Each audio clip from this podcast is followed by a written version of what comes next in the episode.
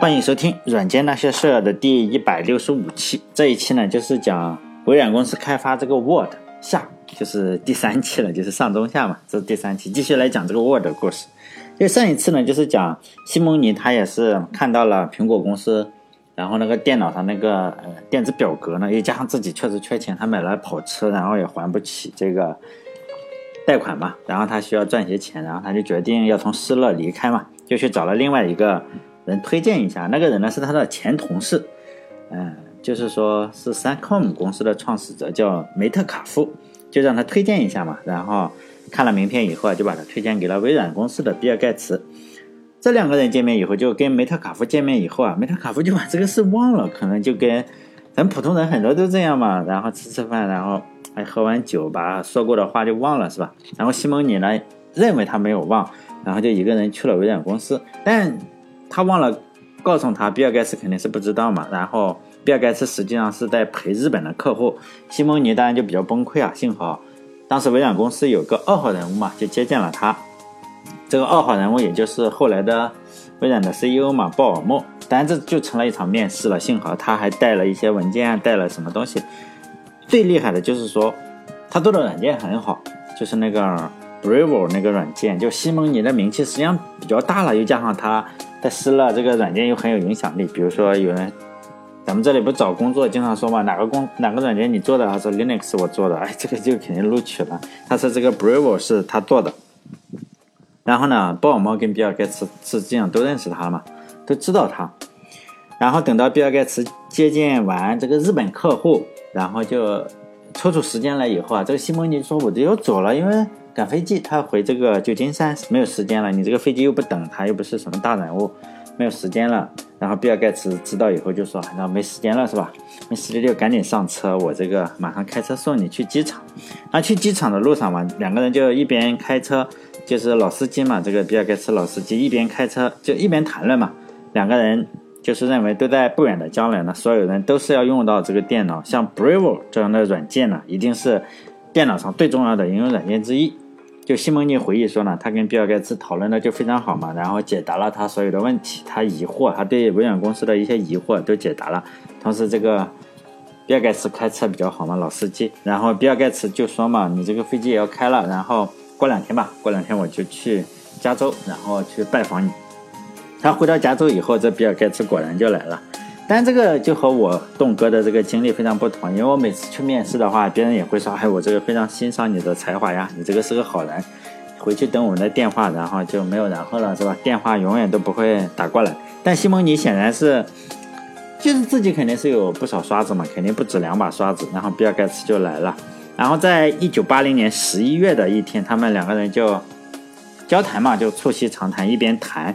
这个西蒙尼就一边做笔记嘛，就用他自己开发的这个 Bravo 这个写备忘录啊，就是讲，哎，大概写了四页纸。交谈完以后啊，就比尔盖茨说：“我这个邀请你加入我们这个微软公司吧。”西蒙尼当场就没有答应嘛，因为这个比较厉害的人啊，实际上他不，嗯，他到哪里找工作都可以嘛，这么厉害的人，就像诸葛亮一样，你去谁家都是找工作嘛。然后这个刘备你得来三次。啊这个西蒙尼后来又总结了一份他们当当天晚上的谈话吧。就是呃，说你这个要确认一下是吧？又又把这个谈话写在了一一个 A4 纸上，然后确认一下，可能就像诸葛亮一样，就是说我要确认一下刘备，你有没有这个信心啊？要打天下，三分天下呀，这个样子。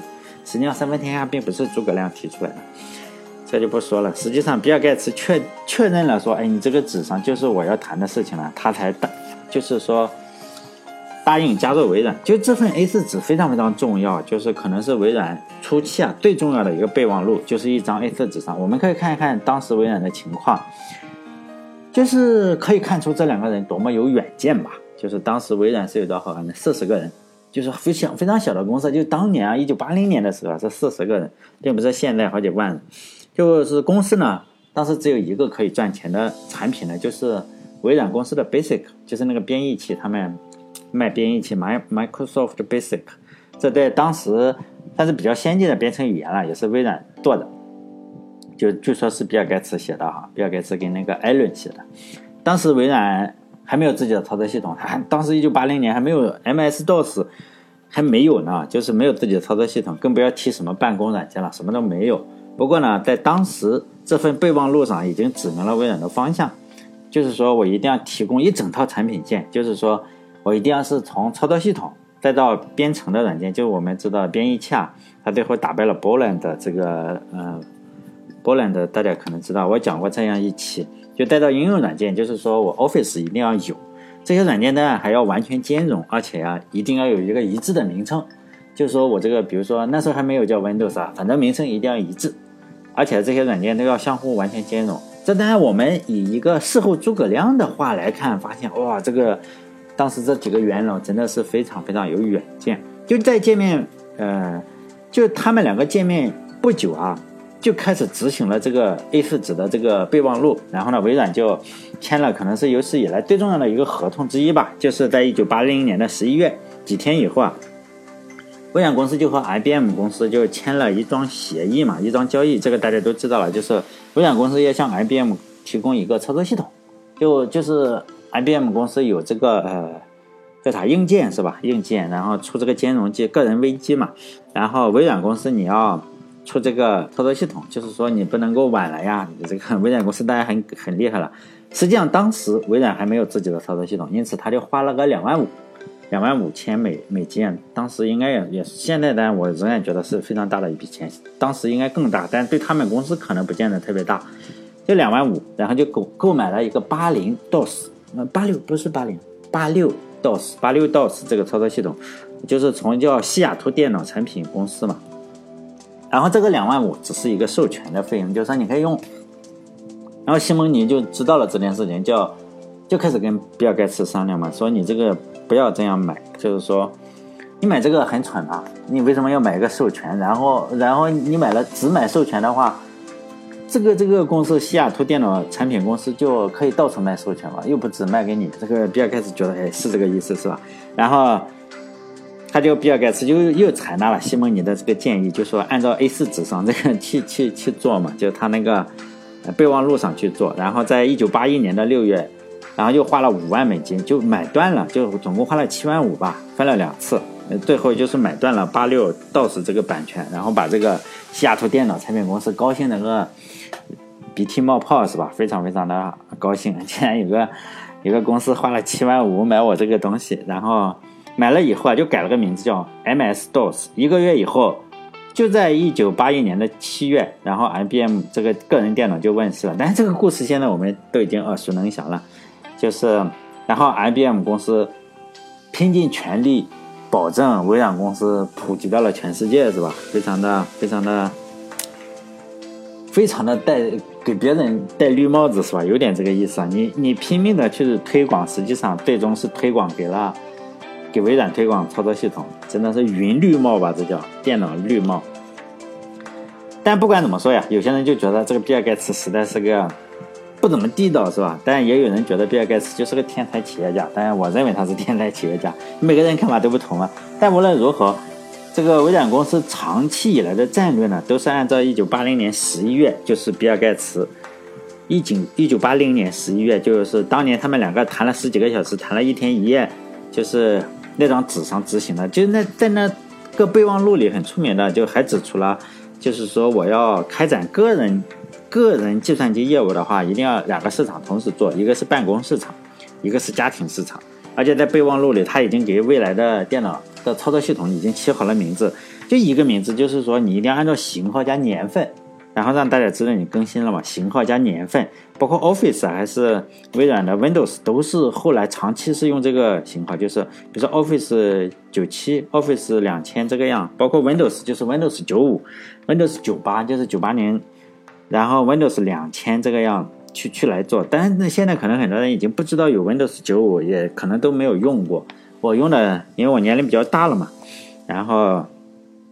就是用了 Windows 九五，我第一个操作系统就是那时候用了九五，但是大部分时间都是在用九八，嗯，九五用的相对比较少，因为九五跟九八差不多，当时觉得差不多，就玩游戏嘛，玩，唉，现在玩什么游戏了？叫《盟军敢死队》，我玩，我大概大学里三年，我大概用了两年时间去玩盟军，哎，我用了至少用一年时间玩《盟军敢死队》，还有就还有英雄无敌，我不知道大家有没有玩过，还有文文明，哎，这个其实我大学都是在玩游戏啊，很多人就是说不了解的人就问我，哎，东哥，你这个大学里要学什么东西？我还不好意思回答，实际上我整天玩游戏，还三角洲特种部队，哎，这个真的天天玩游戏啊，其实我并不是特别特别好学生就是了。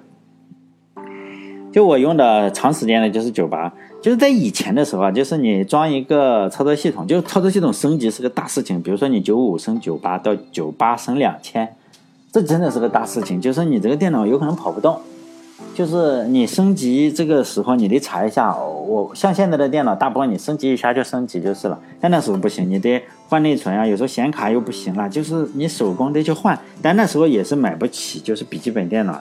就是大家都是基本上百分之九十的人都是自己买回零件来装起来，但也比较好装，就是都是买零件的。现在好像都不买零件了，就买不起品牌机了。就学生嘛，以前的话都是两三年就升级一个操作系统，比如说九五升九八，可能就三年嘛，然后九八升两千，显然是两年嘛，这两三年就升级一届。但是好像现在是 Windows 十出来了，已经就是连任了嘛，就是 Windows。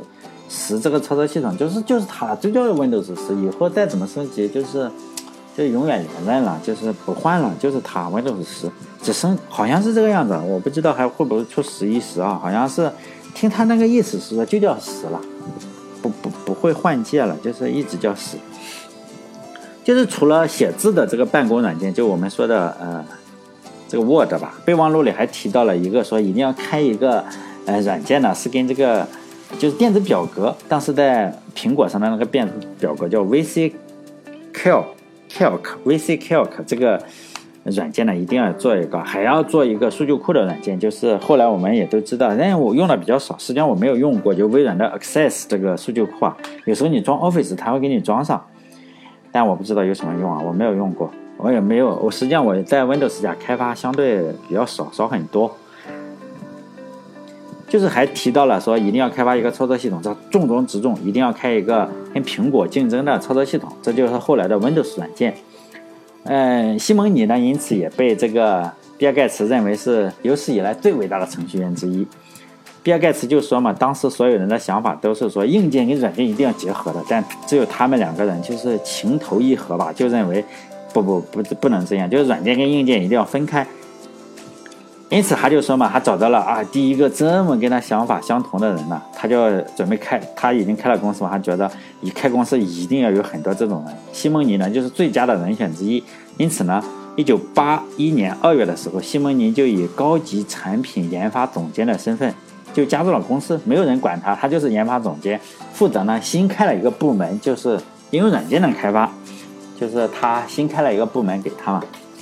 像我们去打工的话，不会给你先开一个部门，但西蒙尼是新开了一个部门。就西蒙尼当时回忆说嘛，当时公司是没有独立的，就微软公司没有独立的应用软件研发部门。公司呢，当时是有一个叫 Multiplan 的软件呢，非常早期的一个软件。这个软件呢，本来是跟苹果公司、苹果电脑上，比如比如说苹果公司的啊，叫 VC Calc 这个去竞争。但是呢，这个 Multiplan 就电子表格跟这个西蒙尼的想法实际上有比较大的差距。而且呢，微软公司希望这个 Multiplan 呢要运行在多个平台上，就是说呢，苹果上也运行，我这个微软上也运行，就这个意思。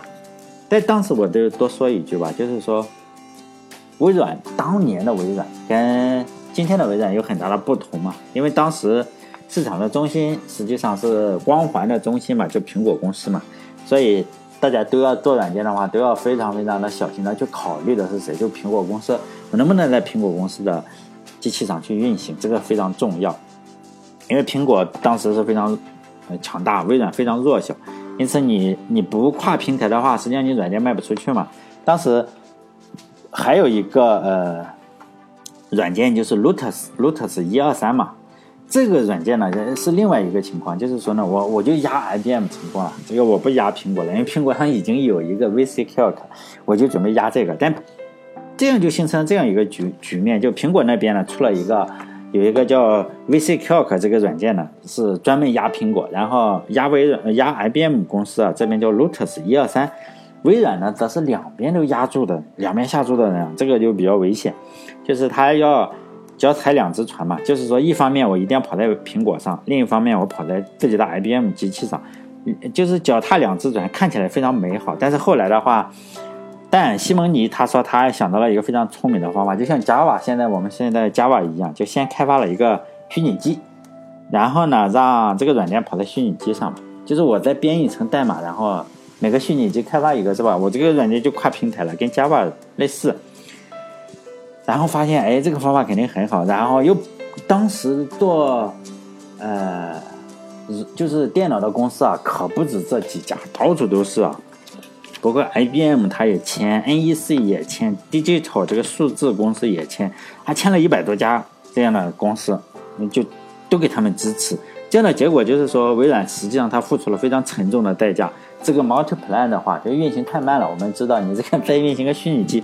当时的电脑肯定是运行的速度肯定也不太快，但 Lotus 一二三的运行的速度后来这样一出来以后，在微软的平台上就是它的五倍，就微软自己出的这个 Multiplan Lotus 一二三就超过它五倍，速度也就成了就是取胜的关键嘛。谁会谁喜欢用一个很慢的东西是吧？手机我们用慢了也崩溃。后来这个。呃，微软可能也从中吸取了很大的教训嘛。就后来 Windows 占据了压倒性优势以后啊，微软经常是给竞争对手，它开放一些就是 API，都是什么，就速度不怎么快的 API，让竞争对手去用。比如说你你反正要在我 Windows 上操开发软件是吧？我就给你一个速度不快的，这个就比较阴险了是吧？就是不快，然后自己呢用一些速度非常快的 API，就是说我这个接口很快。因此，包括后来当时这个 Lotus 呀、网景在内的不少公司，还有包括 b o l a n 的那些公司啊，你这个速度就是跑不过微软的。为什么呢？因为它有自己私有的、专门给自己用的这个 API，是吧？然后也就也没办法了，是吧？然后其他的公司根本就是一旦形成了垄断，其他公司根本没有办法在操作系统层面上再跟他去打仗。如果大家仔细看的话，就微软的 Windows 啊。后来取得成功以后，就再也没有大型的面向个人用户的软件公司取得成功了。因为 Windows 是微软微软的主场，它当然就可以利用自己的这个主场优势，随便搞你了。你只要有利可图的行业，比如说他发现 Office 有利可图，你即使已经是做大了，做大了更好是吧？还教育了用户了，然后他就进去，他给你搞得很慢，跑得慢慢的是吧？你跑分肯定是跑不过他，在他的操作系统上跑分，你怎么可能跑得过他？而且他跟你比流血嘛，就不管你卖多少钱，就是我，比如说网景公司的软件要卖钱嘛，哎，我我免费是不是？我免费就行了。然后像波兰的公司，你大概卖可能是三千九是吧？我直接就是一百九十九，哇，直接就是让你崩溃。就是我有钱嘛，就是我有有有血，我自己捅自己几刀，我捅你三刀，我捅自己四刀，结果最终你你流血还是还是流不过我，因此很多的公司都这样死了。包括 Lotus 网景还有 b o l a n d 这几家公司，好像 Lotus 我没有讲是吧？以后再讲一讲，这个公司死的也很惨。就后来呢，就是互联网公司出现了，这个微软实际上他没有意识到这个互联网的威力嘛，互联网公司的威力，然后他就错过了互联网，然后就出现了雅虎啊或者谷歌这样的公司。后来他手机行业实际上他也错过了，他虽然手机的操作系统出的很早，我用过 WinCE。那时候觉得还不错，你这个跟 Windows 差不多，但是他苹果公司一下子又把他们都超过了。就苹果公司实际上他被他搞了个半死了，已经奄奄一息了，还投资给他。后来又在这个乔布斯的带领下重新焕发了生机，并且市值已经成第了第一了，是吧？超过万亿。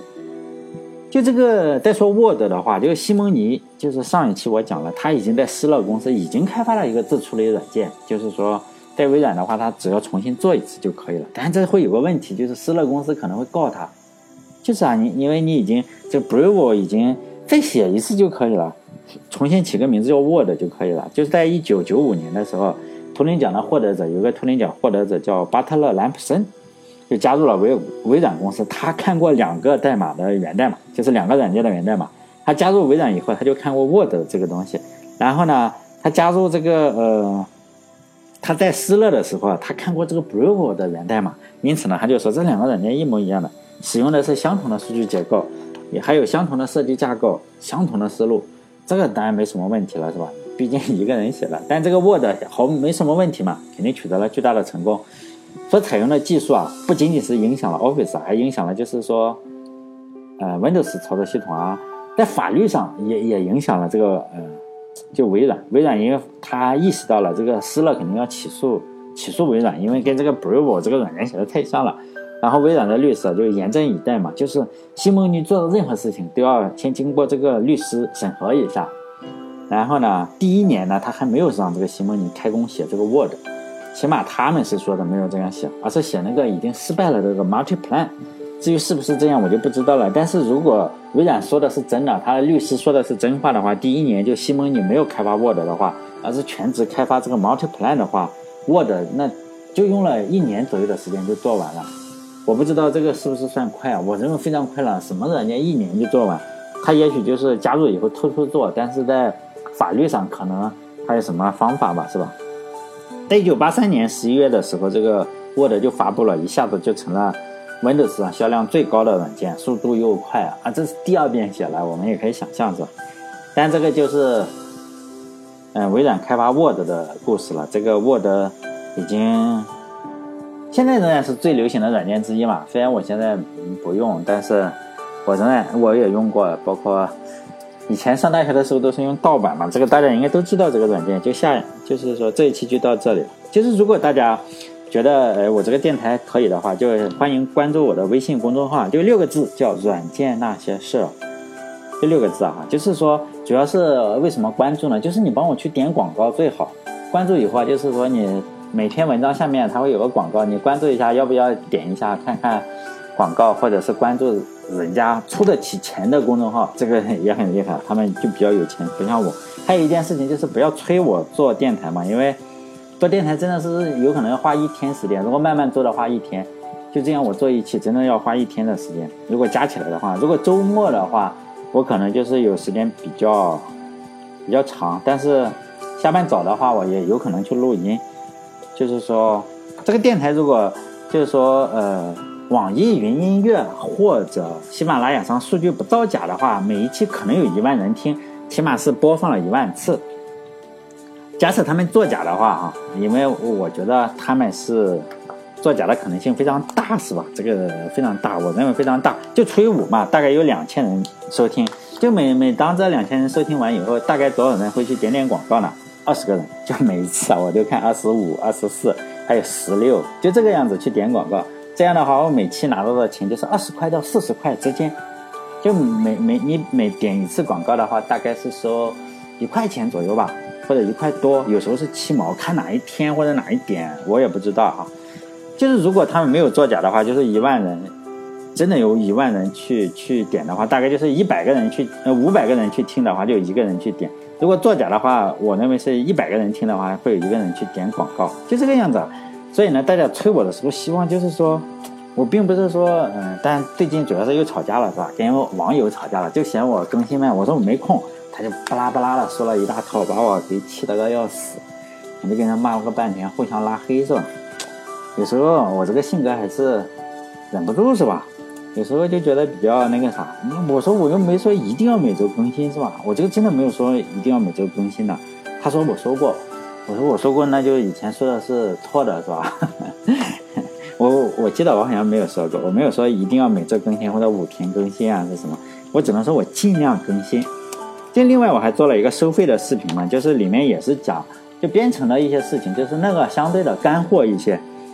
就是面向对象，就是用一个，我想做一个网站，从零做一个网站出来。然后最近呢，就是编程语言已经讲完了，就整个面向对象编程语言的历史啊，包括从 Smalltalk 这样讲下来。但那个的话，时间就会更长一些。就每周我尽量的是更新一个小时左右的视频，那个是视频，因为收钱的话，我这个不好意思说，呃，比电台的优先级还高。虽然呃去买的人不多，但是仍然是觉得哎。既然我既然这样做了，你收了钱之后你不去更新也不好，所以那个的优先级要高于这个电台。所以呢，这个电台，比如说你们最近实在是也有点忙是吧？我又不像大家，比如说最近过七夕嘛，我我可能有三四个妹子要处理，我又不像大家，你单身是吧？你不能跟我比。所以有时候我更新慢的话，即使你催的话，就是说不要那么理直气壮嘛，是吧？还有就是。